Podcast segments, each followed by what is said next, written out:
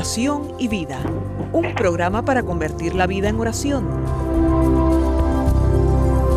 Hay un dicho entre nosotros que dice así, dime cómo rezas y te diré cómo vives. Dime cómo vives y te diré cómo rezas. Porque mostrándome cómo rezas, aprenderé a descubrir el Dios que vives y mostrándome cómo vives, aprenderé a creer en el Dios al que rezas. Oración y vida, una oportunidad para rezar juntos los unos por los otros. Que nuestra vida habla de la oración y la oración habla de nuestra vida.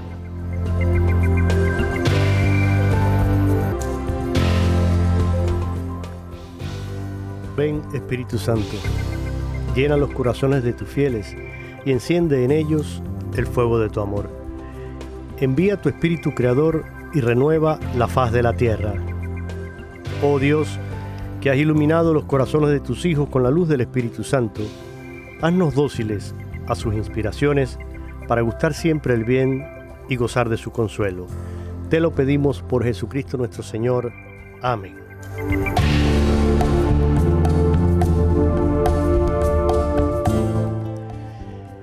Nuevamente, mis queridos amigos y hermanos, les saluda Jorge Graña desde el estudio 4 de Radio Católica Mundial en la ciudad de Birmingham, Alabama.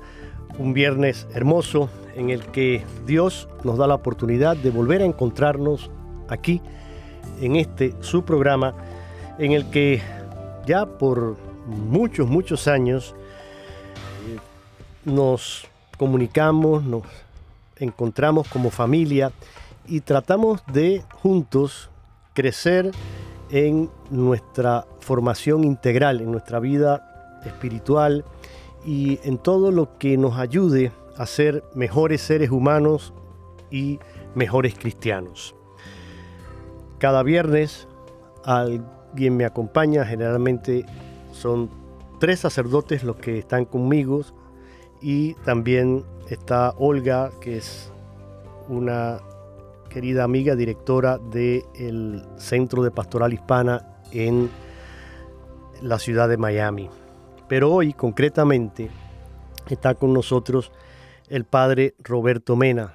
Y el padre Roberto Mena, eh, yo diría que no necesita presentación. El padre Roberto Mena lleva muchos años colaborando con este servidor y con EWTN, específicamente con la radio y este programa, Oración y Vida. Y es un sacerdote mm, que es siervo misionero de la Santísima Trinidad.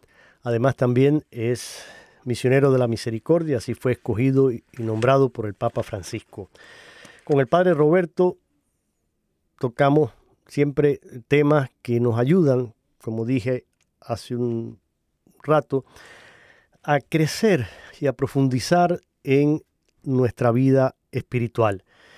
Y habíamos pensado, ya esto es un ciclo que iniciamos en varios programas anteriores, pensando en este trienio que nos ha propuesto la Conferencia Episcopal Norteamericana a toda la Iglesia, un trienio dedicado al avivamiento eucarístico dentro de la iglesia. Estamos en, el primer año, que es precisamente el año dedicado a fortalecer y avivar ese deseo por la Eucaristía a un nivel diocesano. Comenzamos el pasado 19 de junio y va a extenderse hasta junio del próximo año.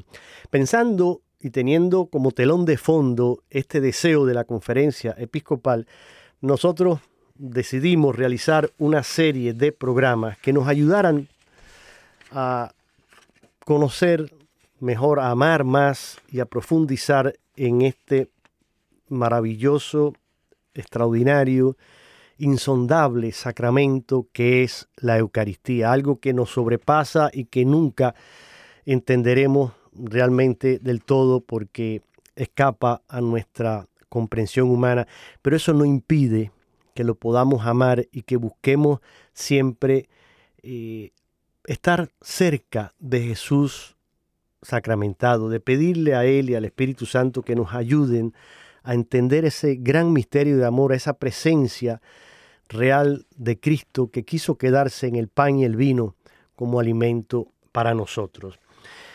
Pensando en eso, habíamos hecho ya una serie de programas teniendo en cuenta el catecismo de la Iglesia Católica, todo lo concerniente en el catecismo a este sacramento, el sacramento de la Eucaristía.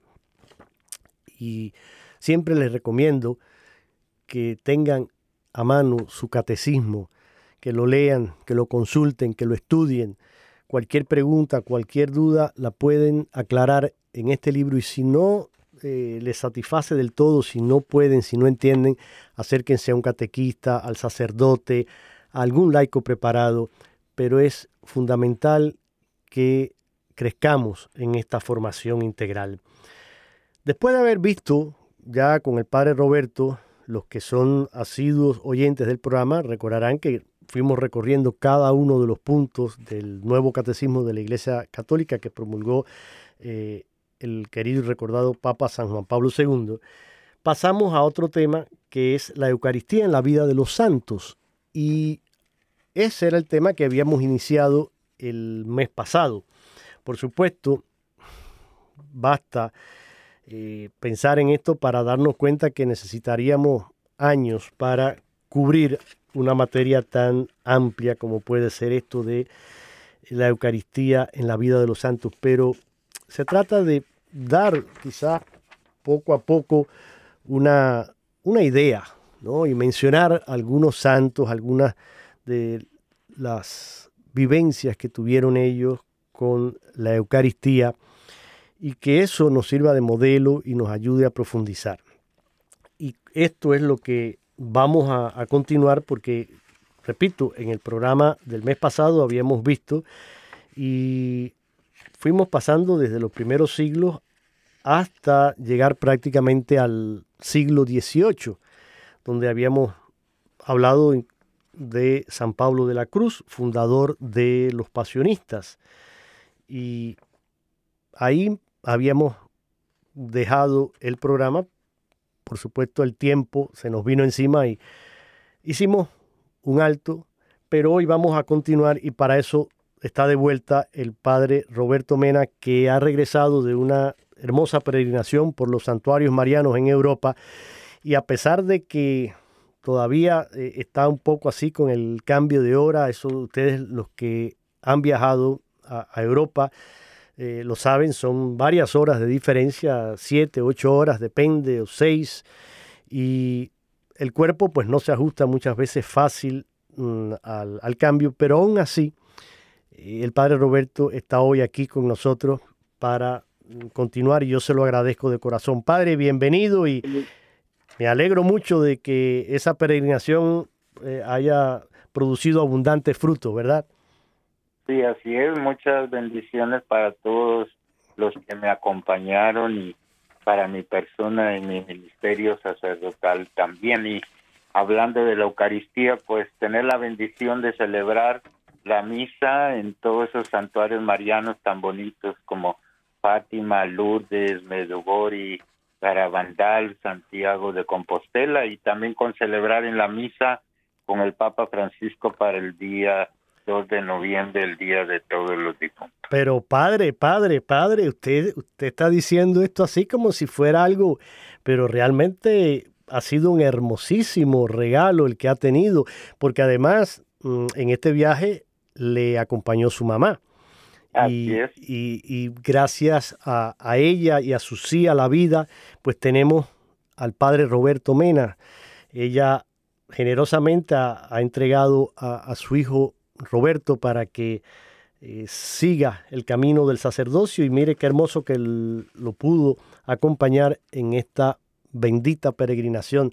Me imagino cómo han de haber sido esas Eucaristías y eh, algún día me sumaré a una de estas peregrinaciones porque eh, estoy seguro que es un caudal de, gracia para el alma, ¿verdad?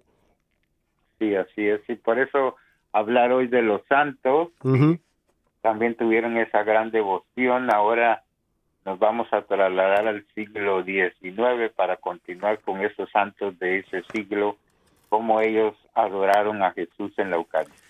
Claro, y bueno, no vamos a mencionarlos a todos porque, pero al menos eh, comenzamos aquí con quién, padre, con San Juan María Vianney, nada más y nada menos, patrono de todos los eh, párrocos y de todos los sacerdotes. Sí, cuando es su estuve en Lourdes, precisamente me tocó en la capilla de San Juan María Vianney celebrar la Eucaristía. Pero qué bendición, qué bueno. Bueno, pues coméntenos entonces eh, qué pensaba este santo cura de Ars acerca de la Eucaristía. Muy bien, pues el santo cura de Ars sabemos que vivía entre la Eucaristía y el confesionario. Juan 23 en su encíclica Sacerdoti Nostri Primordia del año 1959 en el centenario de ese santo, sí. Pues eh, hacía un extenso elogio de esta gran devoción que él tenía a la Eucaristía, diciendo que la oración del cura de Ars, que pasó, digámoslo así, los últimos 30 años de su vida en, en su iglesia, donde se referían sus innumerables penitentes, era sobre todo una oración eucarística. Su devoción a nuestro Señor presente en el Santísimo Sacramento era verdaderamente extraordinaria. Ahí está, solía decir. Entonces, para él, eh, adorar a Jesús en la Eucaristía, luego celebrar la Eucaristía y luego ofrecer las oraciones de la iglesia delante de Jesús Eucaristía. Así que prácticamente pasaba más tiempo del día dentro del templo que en su propia casa. Así es, y recordemos algo, ahora que estamos hablando de este santo sacerdote, eh, San Juan María Vianney, conocido popularmente como el, santo cura de Ars, porque Ars es el, pueblito, la ciudad ahí en, Francia, al sur de Francia, donde fue enviado una vez que fue ordenado. Primero, eh, este santo sacerdote pasó mucho trabajo en el seminario. Recordemos, en esa época, Padre Roberto, todo era en latín, eh, las lenguas además hebreas, griego y, y todo. Y quizás intelectualmente no era un hombre de una brillantez como la ha habido otros, digamos, no era un Santo Tomás, un San Agustín, eh, cerebro, eh, quizás, pues todos no tenemos los mismos talentos, pero es pero fue perseverante, fue un hombre de que sabía lo que quería y había puesto, como dice el Evangelio, las manos en el arado y no quería volver y nunca volvió la vista atrás. Fue fiel a ese llamado que él sintió en su corazón a tal extremo que llega a ordenarse tras muchos esfuerzos, pero logró vencer las asignaturas, logró ordenarse y lo destinan a este pueblito precisamente pensando, bueno, como es un poquito así escaso de, luces y de mente, pues, y este pueblo, allí la gente no era muy devota, que digamos. Historia larga, corta, ya sabemos lo que sucedió. Este santo llegó a convertir a ese pueblo, llegó a encender ese amor por la misa, por la Eucaristía, por el sacramento de la confesión. Con él se confesaban sacerdotes, obispos, cardenales, laicos, de todo. Hacían peregrinaciones allí para ir a confesarse con este santo hombre. Dios le había dado ese carisma, ese don de eh, poder leer el corazón del penitente y de poder ayudarle de una forma extraordinaria y maravillosa. Y esto, gracias también a eso que usted acaba de decir, Padre Roberto, a ese amor por la Eucaristía, las celebraciones de, San Juan María Vianney eh, dicen que eran sumamente hermosas por, porque precisamente lo hacía con, esa, eh, con ese amor y con esa devoción que arrastraba a los otros a vivir lo mismo y a imitarle en ese amor a Jesús sacramentado. Así que eh, es una gran bendición el poder tenerlo como ejemplo y bueno, que usted haya podido celebrar la Eucaristía allí ha sido también mm, muy, muy fructífero para su vida sacerdotal. Siguiendo, Padre Roberto, ¿quién más podemos mencionar aquí que aparece en este material que tenemos y que... Bueno, eh, este siglo es un siglo muy próspero, digamos, en lo que es la vida sacerdotal y religiosa. Así que el otro que menciona, que yo creo que pues es un fundador de los misioneros claretianos. Correcto. San Antonio María Claret que también ellos se llaman misioneros del Inmaculado Corazón de María. Así es. Y, pues en su autobiografía él refiere que cuando era niño las funciones que más le gustaban eran las del Santísimo Sacramento, ya que él fue un monaguillo y su iconografía propia le representa a veces con una hostia en el pecho, así lo presentan en sus imágenes como si él fuera una custodia viviente. Entonces, esto a causa de un prodigio que él mismo refiere en su autobiografía el 26 de agosto de 1861 a las 7 de la noche, el Señor le concedió la gracia grande de la conservación de las especies sacramentales y tener siempre día y noche el Santísimo Sacramento en el pecho. Gracia singularísima de la que él mismo no estaba seguro hasta que él mismo Cristo se la confirma el 16 de mayo de 1862, ya que de madrugada en la misa le dijo Jesucristo que le había concedido esta gracia de permanecer en su interior sacramentalmente. El Señor, por otra parte, le hace ver que una de las devociones fundamentales para poder, eh, digamos, eh, eliminar todos los males que amenazan a España, Europa en tiempo, es la devoción al Santísimo Sacramento. Así que era un santo que, que le gustaba exponer el Santísimo durante todo el día al pueblo de Dios e invitaba también a sus religiosos a que hicieran una hora santa eh, diariamente. Y ya que estamos hablando de él, tengo que decirlo porque él fue obispo en la isla de Cuba, yo soy cubano, y él fue precisamente obispo en la parte oriental de Cuba, en la diócesis concreta a la que yo pertenezco y a donde nací y crecí. Incluso en mi ciudad natal, en la actual catedral, que es San Isidoro de Sevilla, en aquel entonces la diócesis estaba en Santiago de Cuba, pero después, cuando Juan Pablo II hizo la primera división de la, de la diócesis y erigió como diócesis mi ciudad, Holguín, eh, pues se, separaron y se convirtieron en dos diócesis, pero San Antonio María Claret residía entre Santiago y Holguín y hacía visitas pastorales a lomo de caballo o de burro por extensiones enormes, porque en aquel entonces esas diócesis abarcaban una extensión territorial enorme, y él lo hacía y siempre con ese amor a la Eucaristía.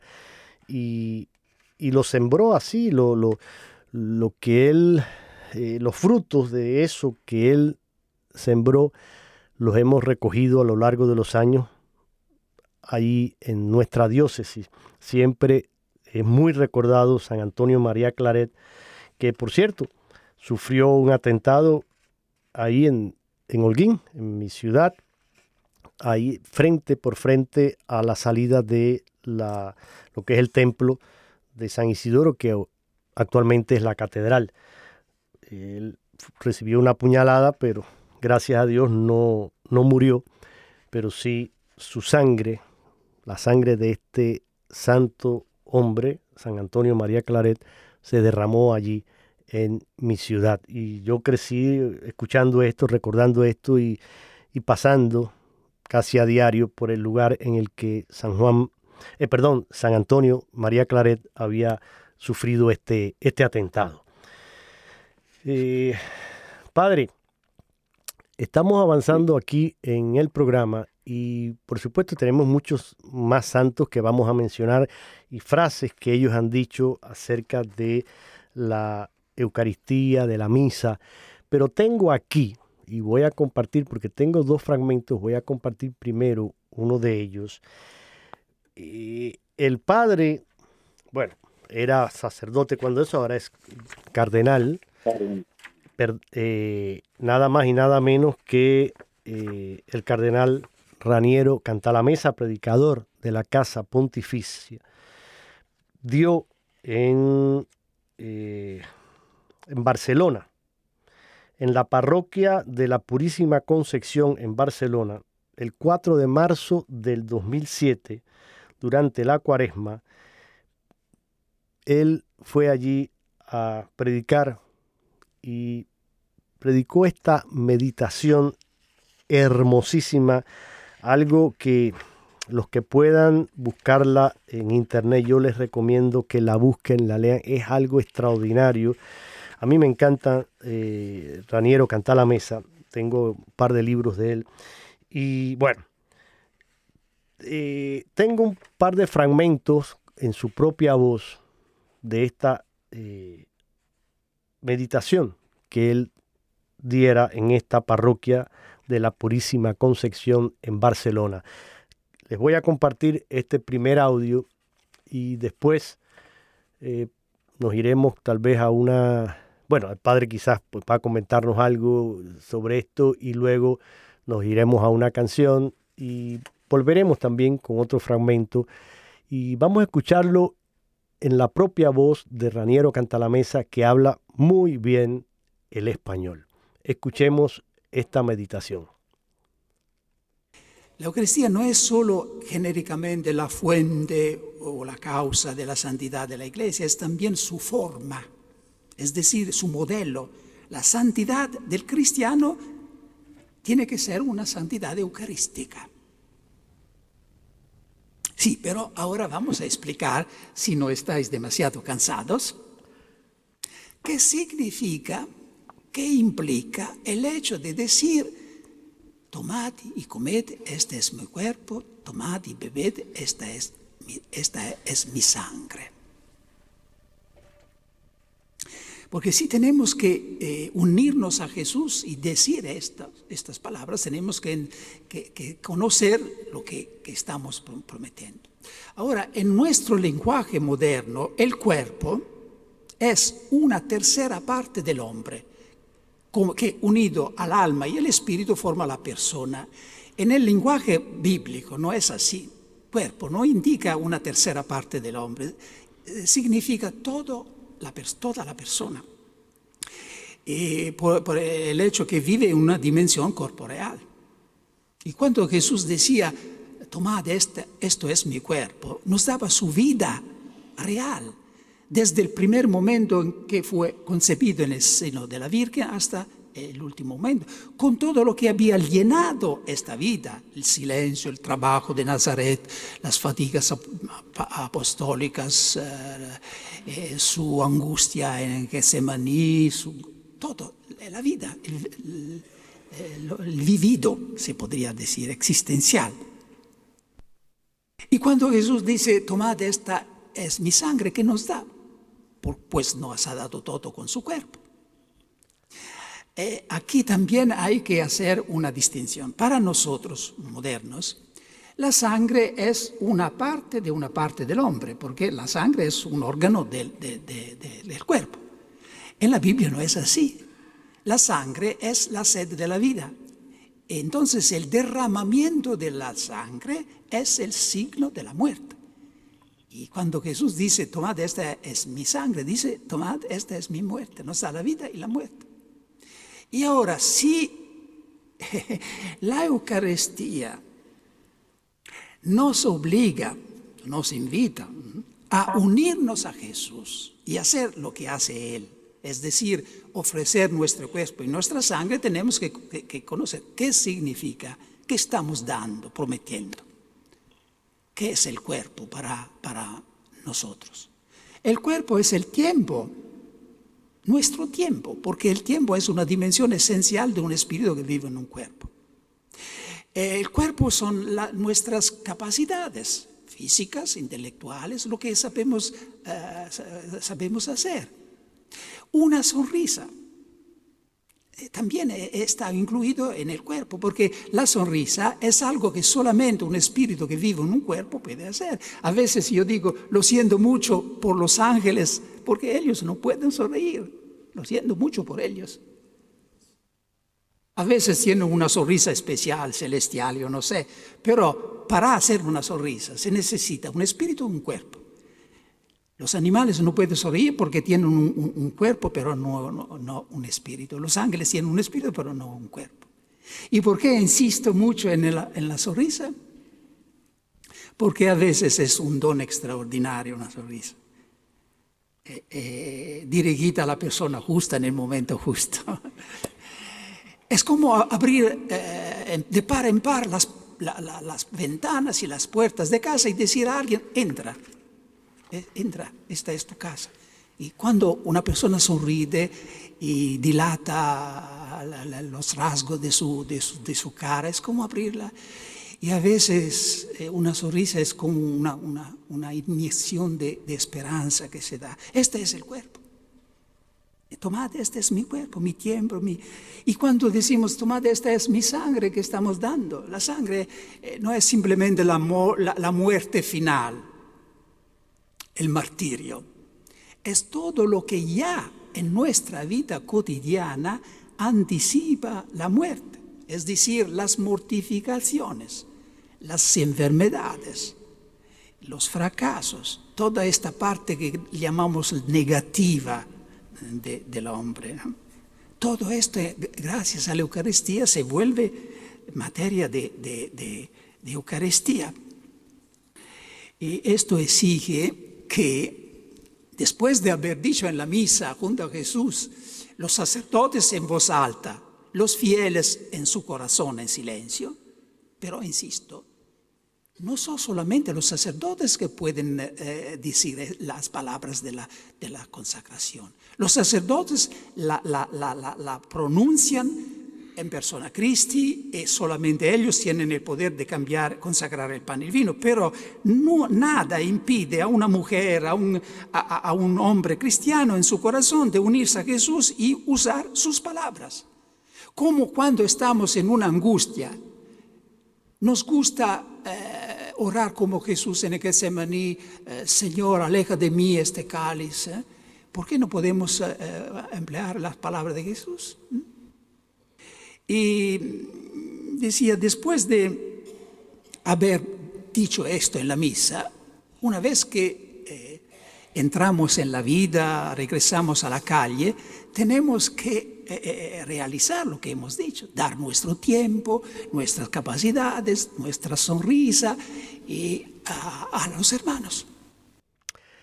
Hasta aquí este pequeño fragmento, Padre Roberto, tengo otro muy interesante también que lo vamos a compartir en la segunda parte, pero mm, quisiera, tal vez usted, estoy seguro que quiere comentar algo sobre esto que nos decía Raniero Cantalamesa, el padre Raniero Cantalamesa, actual cardenal. Me parece fabuloso, ¿no? Sí, creo que lo que más me llama la atención es que lo pone al nivel de los laicos que puedan entender el valor de la Eucaristía, de alguna manera dejar el sentido rutinario de las personas de simplemente ir a misa por obligación y adquirir un amor eucarístico. Eso es lo que yo tomo del cardenal Cantalamesa, ese amor eucarístico que él tiene que lo transmite a través de sus palabras. Sí, eh, yo creo que a veces la, rutina hace mucho, mucho daño en la vida. Para todo, cuando, cuando hacemos actos rutinarios y los convertimos así en algo mecánico, perdemos la capacidad de asombrarnos, perdemos la capacidad de sorprendernos y, de realmente participar de eso que estamos haciendo. Y muchas veces nosotros adolecemos y sufrimos de este mal de la rutina. Cogemos una camándula en nuestras manos eh, para rezar el rosario y empezamos a desgranar cuentas y lo hacemos mm, automáticamente. Dios te salve María, llena eres de gracia, el Señor es contigo. Y aquello se convierte así como en una mm, eh, un mantra, una rutina, estamos repitiendo Ave María, Ave María, pero sin poner realmente el alma, la mente, el corazón en lo que estamos diciendo. Y cuando enunciamos el misterio, sea el que sea, si estás en los misterios gloriosos, gozoso, luminoso, doloroso, el que estés, cuando se enuncia el misterio, lo enunciamos y ya. Primer misterio doloroso, eh, la oración de Jesús en el huerto. Y Padre nuestro que estás en el cielo, santificado y no, no hacemos ni siquiera una pausa, no nos detenemos a pensar ese momento que del Señor allí, ese cuerpo del que nos hablaba ahora aquí eh, eh, el Padre Raniero canta la mesa, ese que, Jesús nos entrega que, y que entrega todo, y como dice él, eh, en la sangre que es en la Biblia, en, en, sentido bíblico, es la muerte, ese derramamiento de la sangre. Jesús nos da la vida, pero nos da la muerte. Todo está presente ahí en la Eucaristía y nos está invitando a unirnos a que todas nuestras miserias, todos nuestros pecados, todas eh, nuestras eh, dificultades, nuestras limitaciones, nuestros talentos también. Y como decía, a mí me encantó eso, decía el de la sonrisa, porque me hizo acordar mucho de otro sacerdote que yo menciono muy a menudo en mis programas, el ya también, bueno, él, eh, este sacerdote ya falleció, el padre José Luis Martín Descalzo, un excelente sacerdote español que fue excelente escritor y periodista, y precisamente tiene un artículo que él titula El sacramento de la sonrisa. Y, dice él que, bueno, que la sonrisa debería, eh, él, la considera casi no así, que tiene ese valor sacramental y por el lo que significa y lo que encierra una sonrisa dice que no es una mueca, eh, sino que es esa expresión del alma. ¿no?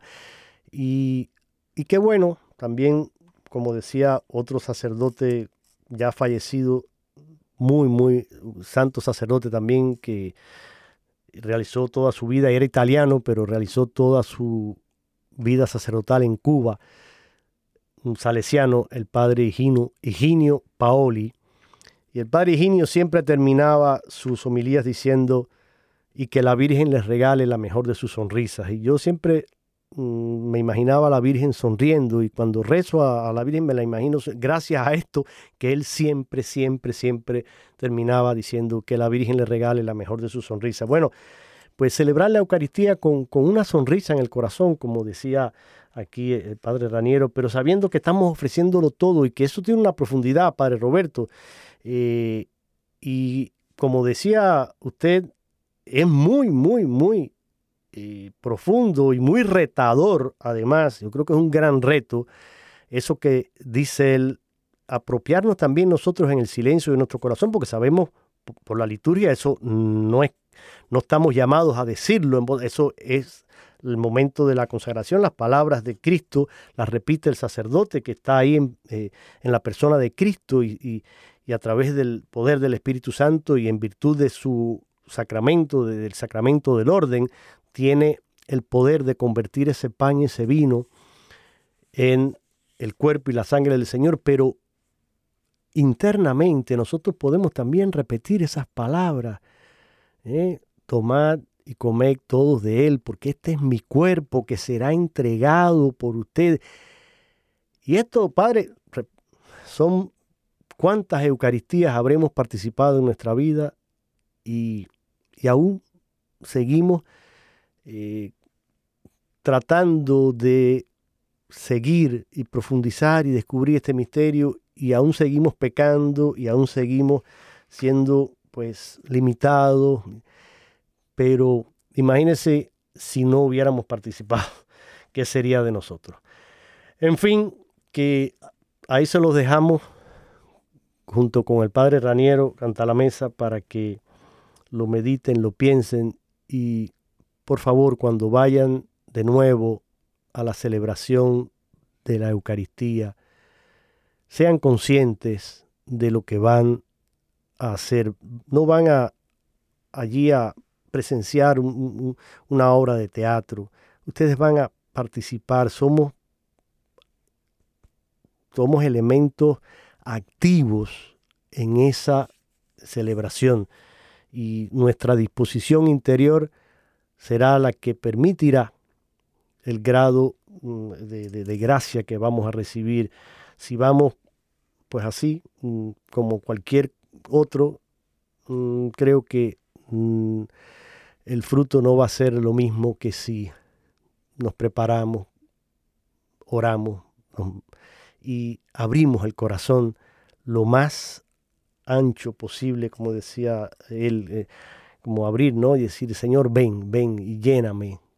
Y creo que aquí hay mucho para meditar. Pero Padre Roberto, antes de seguir con, con nuestros santos y sus frases y sus meditaciones acerca de la Eucaristía y este otro pequeño fragmento que tengo aquí, vamos a escuchar esta hermosísima canción. Se las dedico a, a usted, Padre Roberto, y, a toda nuestra audiencia. Es muy bonita.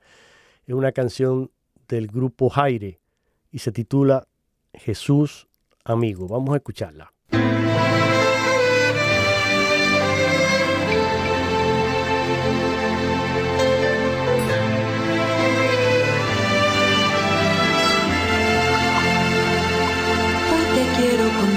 Jesús amigo que contigo estoy feliz. Si tengo tu amistad, lo tengo todo, pues estás dentro de mí. Después de comulgar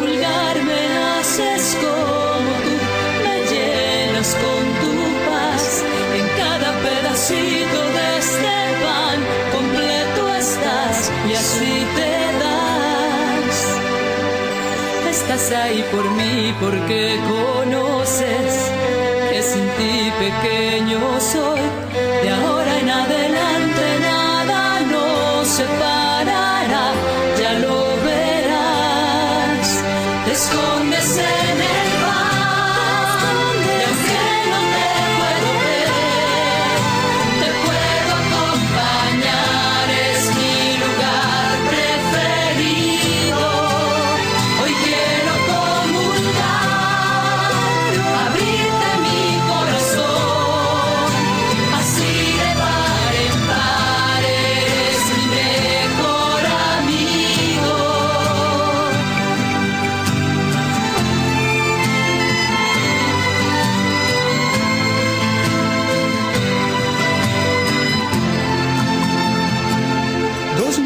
atrás a tus amigos invitaste a cenar y ahí les prometiste que con ellos por siempre ibas a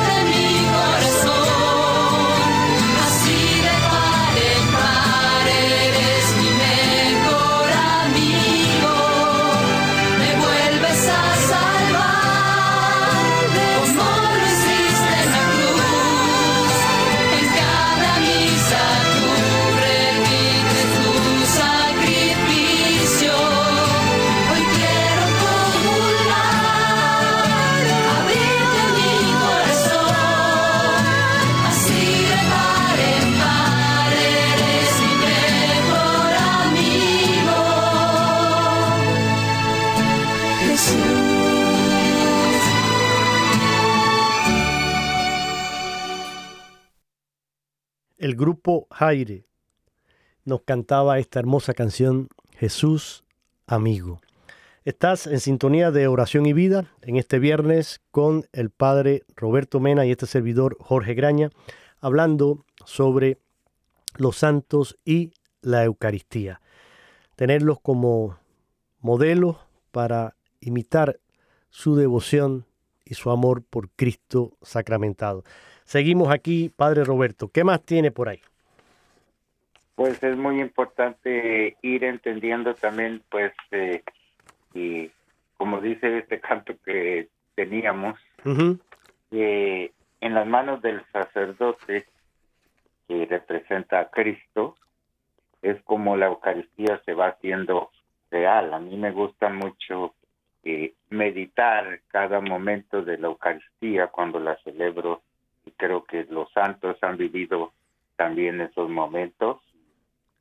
Entonces, eh, pues sabemos y lo hemos estado reflexionando como cada uno de estos santos tenía esa gran devoción.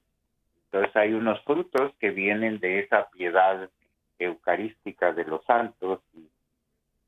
Entonces el desarrollo de esa piedad ha producido en la iglesia inmensos frutos espirituales, la vida interior y mística de muchos santos y santas como Juan de Ávila, eh, Santa Teresa de Jesús, eh, también pues eh, Santa Teresita del Niño Jesús, incluyendo también Santa Teresa de Calcuta, que tenía esa gran devoción a la Eucaristía. Ella comenzaba su día con una hora santa, luego la Eucaristía y concluía su día la Eucaristía. Y ella solía dar el testimonio cuando le preguntaban que cómo ella podía besar las llagas de los leprosos y ella decía, solamente porque puedo adorar a Jesús en la Eucaristía, tengo la fuerza para poder ser ese instrumento de sanación y consuelo para muchos. Y hasta el día de hoy sus hermanitas tienen esa costumbre de la hora santa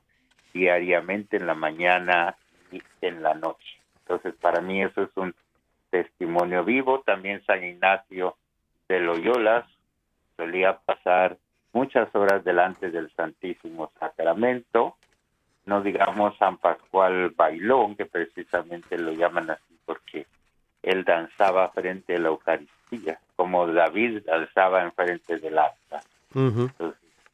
Santa María de la Encarnación, Santa Margarita María Alacoque, donde tenemos esa devoción al Sagrado Corazón de Jesús, que tenemos los primeros viernes de cada mes, a ella le reveló que su corazón era un corazón eucarístico. Entonces, por eso ella le tenía gran devoción.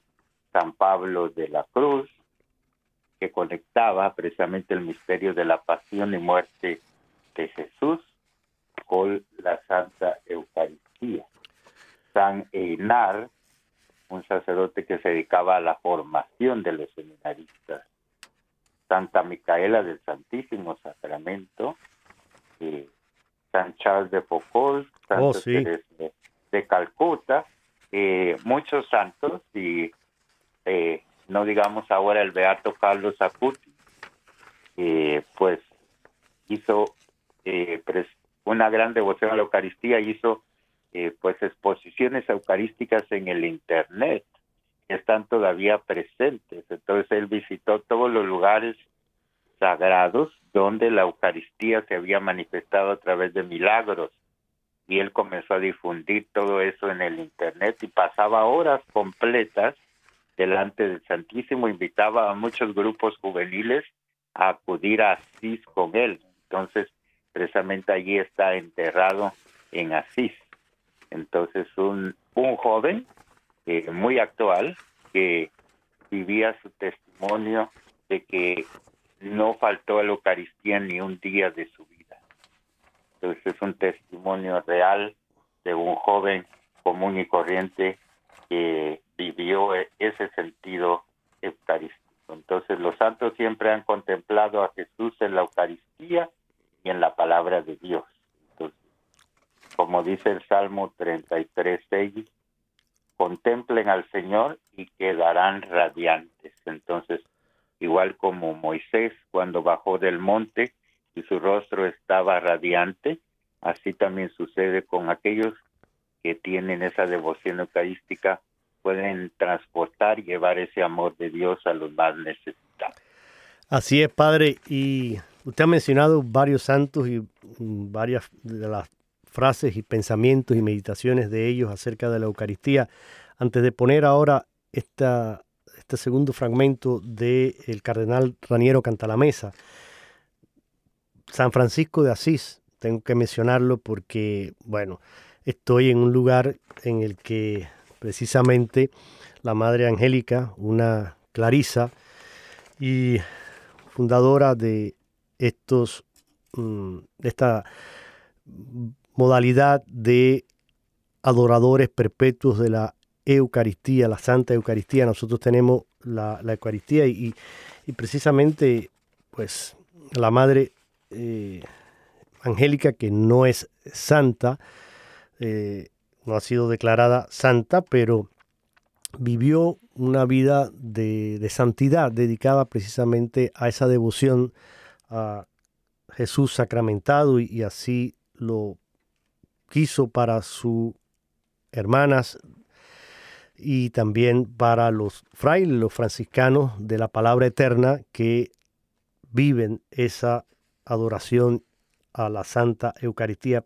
Todo ello viniendo de San Francisco que decía, así pues, besándoles los pies y con la caridad que puedo, les suplico a todos ustedes, hermanos, que tributen toda reverencia y todo honor, en fin, cuanto les sea posible al santísimo cuerpo y sangre de nuestro Señor Jesucristo, en quien todas las cosas que hay en cielo y tierra han sido pacificadas y reconciliadas con el Dios omnipotente.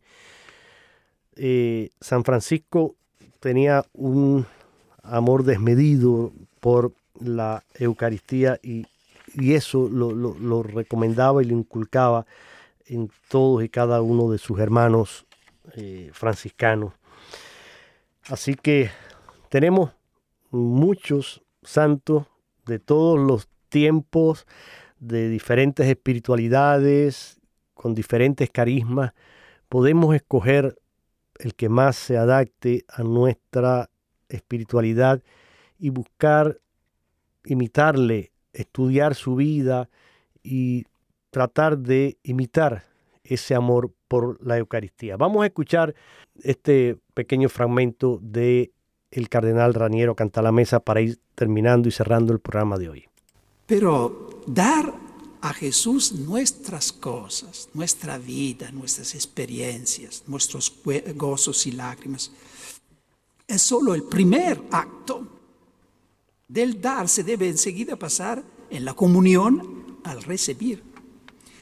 Recibir nada menos que la santidad de Cristo. Yo llamo todo esto el golpe temerario, el golpe de audacia en la vida. Y si no hacemos este golpe de fe, de apoderarnos de la santidad de Cristo, no entenderemos nunca la enormidad de la Eucaristía, porque la Eucaristía es algo enorme. Hay un acto que realizado entre los hombres es pecado y está penado por la ley. En cambio, con Cristo no solo está permitido, sino que es sumamente recomendable y es la apropiación indebida ¿Me entendís qué, quiero decir? ¿Mm? Sí, apoderarse de algo que no te pertenece. ¿eh? el furto. Eso no se puede que hacer entre los hombres. En cambio, Jesús nos invita a hacerlo. En cada comunión, Cristo nos instiga a hacer una apropiación indebida. Indebida es decir, no debida, no merecida, puramente gratuita. Nos permite de apoderarnos de su santidad. Incluso cuando hemos recibido la comunión, podemos hacer una pequeña oración dirigida al Padre Celestial. Padre Celestial, ahora mírame y recocícate. Como está escrito que te regocijaste cuando primero creaste el mundo y viste que todo era bueno. Porque tu Hijo Jesús ha hecho de mí una nueva creación. Su santidad eh, está en mí, es, mía, es mía. ¿Tendremos un en la vida este atrevimiento de decir esto? Este es el cristianismo. El cristianismo es algo diferente de toda religión, porque cada religión empieza diciendo a la gente lo que tiene que hacer, los deberes. Cristianismo no, no empieza así. el cristianismo empieza decir diciendo a la gente lo que Dios ha hecho en Cristo para ellos. Es gracia. Y la Eucaristía nos permite de hacer la experiencia de esta gracia recibir la Eucaristía significa recibir la santidad de Cristo, su humildad, su obediencia, su pureza. Por fe se entiende. Y lo sé, la objeción sería ahí, entonces nuestro esfuerzo, eh, la, obediencia a los comandamientos, todo esto eh, eh, es justo, pero es el fruto, la consecuencia del don recibido, no la causa. Dios no nos salva porque hemos hecho algo. Tenemos que hacer algo, esforzarnos porque nos ha salvado. Padre, yo creo que aquí hay para hacer una serie de programas solamente con estas palabras eh, que ha dicho el cardenal Raniero Canta la Mesa. Pero yo los dejo con, con eso, con ese pensamiento, Padre, de que, como dice él, en cada Eucaristía estamos invitados a, hacer nuestra esa santidad de Cristo, apropiarnos de algo indebido. Fíjese qué hermoso, ¿eh?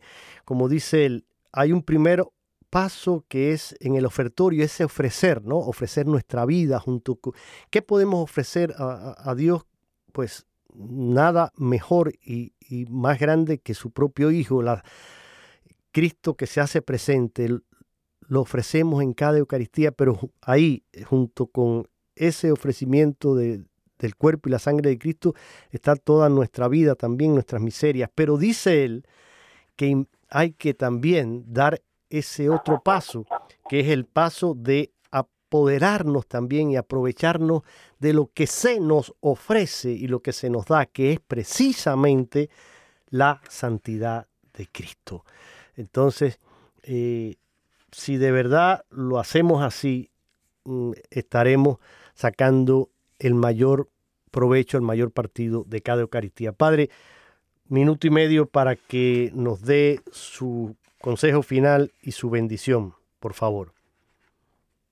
Este programa se transmite los días viernes. Eh, mm, ya estamos en preparación a la Eucaristía Dominical. Entonces, mi consejo es que las personas lean con anticipación las lecturas del domingo, las mediten en familia y luego cuando vayan a la iglesia, lo primero que hagan es ir un ratito delante de Jesús sacramentado en el sagrario, antes de la Eucaristía, y después de la Eucaristía también agradecerle por haber participado en ese don eucarístico. Así es, Padre. no somos dignos de tan grande misterio, pero es por medio de la oración que nos conectamos con ese Dios que se entrega por nosotros y que lo apreciamos en la Santa Eucaristía y en su Santa Palabra. y precisamente, eh, y ahora que usted nos va a dar la bendición, pero este domingo celebramos nada más y nada menos que la fiesta de Cristo, Rey del Universo, y con eso cerramos el año litúrgico y nos preparamos para abrir un nuevo año con una hermosa, eh, con un hermoso tiempo litúrgico el Adviento, preparándonos a la Navidad. Así que mire, sigamos el consejo del Padre y ahora regálenos la bendición, por favor, Padre. Ahora ya le pedimos a Dios que nos acompañe y nos bendiga a través de la Eucaristía, en el nombre del Padre, del Hijo del Espíritu Santo. Amén. Amén. Gracias a todos por su sintonía. Tengan un feliz y bendecido fin de semana. Nos encontramos el próximo viernes.